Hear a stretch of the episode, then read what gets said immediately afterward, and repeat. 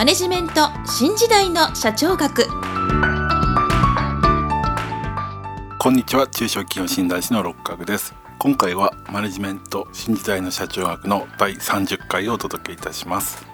今回のテーマは OJT オフ JT ジョブローテーションについてお話しいたします。もし私の著書図解でわかる経営の基本一番最初に読む本をお持ちの方は70ページ第3章第6節 OJT オフ JT ジョブローテーションの特徴をご参照いただきたいと思います。それでは本題に入ります。今回はより具体的に従業員の方への管理方法についてお話しいたします。その最もオーソドックスなものは OJT と OFJT です。OJT とは実際の仕事の現場で上司が部下に対して指導を行いながら必要な知識やスキルを身につけていく方法で従業員教育の中心的なものです。OJT の長所はコストがあまりかからない。現場で実際に行われている仕事について細部にわたり短期間で習得できる。従業員の個性に合った指導ができるというところです。これに対して短所は習得する内容が現場の状況や上司の経験に左右されやすい。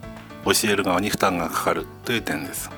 そこでこの OJT の短所を補うために OFJT を行うことも大切になってきます。OFJT は実際の職場以外のところで従業員教育を行う方法で具体的には社内で行う講義や社会で行われるセミナーに参加させたりします。この OFJT は OJT と比較してコストがかかる反面汎用的な知識を体系的に習得できるという長所があります。このように OJT と OFJT にはそれぞれ長所と短所があることからこれらをうまく組み合わせて従業員教育を行うことが肝要です。ところでここからは私の考えなんですけれどもかつてよりは現在は OFJT が大切になってきているというように感じます。なぜならば現在は人工知能や RPA などといった単純作業が事業の現場から減少しつつある中で従業員の方たちにはより高度なスキルが求められているからです。そしてこういった高度なスキルがないとライバル企業には勝てないという時代になっているからです。したがって現場だけで教育するということではなく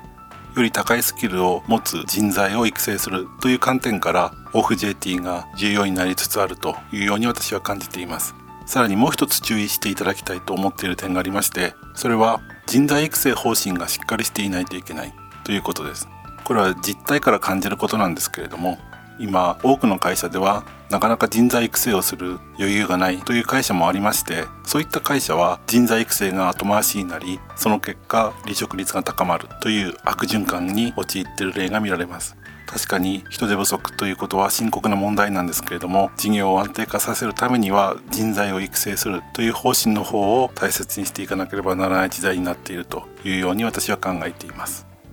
では次にジョブローテーションについてお話ししたいと思います。先ほど申し上げました人材育成という観点からはジョブローテーションも大切な手法です。なぜならジョブローテーションによって会社の将来を担う幹部候補を育成するには欠かせない手法だからです。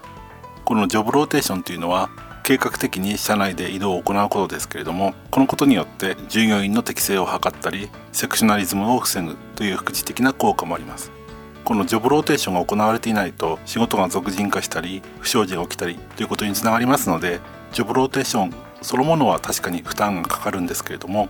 仕事の標準化を進めたり不祥事を防ぐにはこのジョブローテーションは大切な活動であるというように考えなければならないと思います。ちなみに以前ハーズバーグの動機づけ衛生理論についてご説明しましたけれどもジョブローテーションはハーツバーグの言う動機づけ要因である職務拡大と職務充実を行うことができるようになります。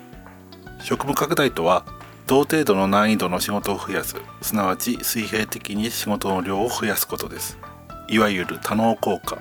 これは複数の仕事を覚えるということですけれどもこれも職務拡大の一つと言えます。一方職務充実は上司の仕事の一部を任されたり権限を与えられたりして管理業務の一部を担わせるなど難易度の高い仕事に担当を広げる。すなわち垂直的に仕事の質を変えることです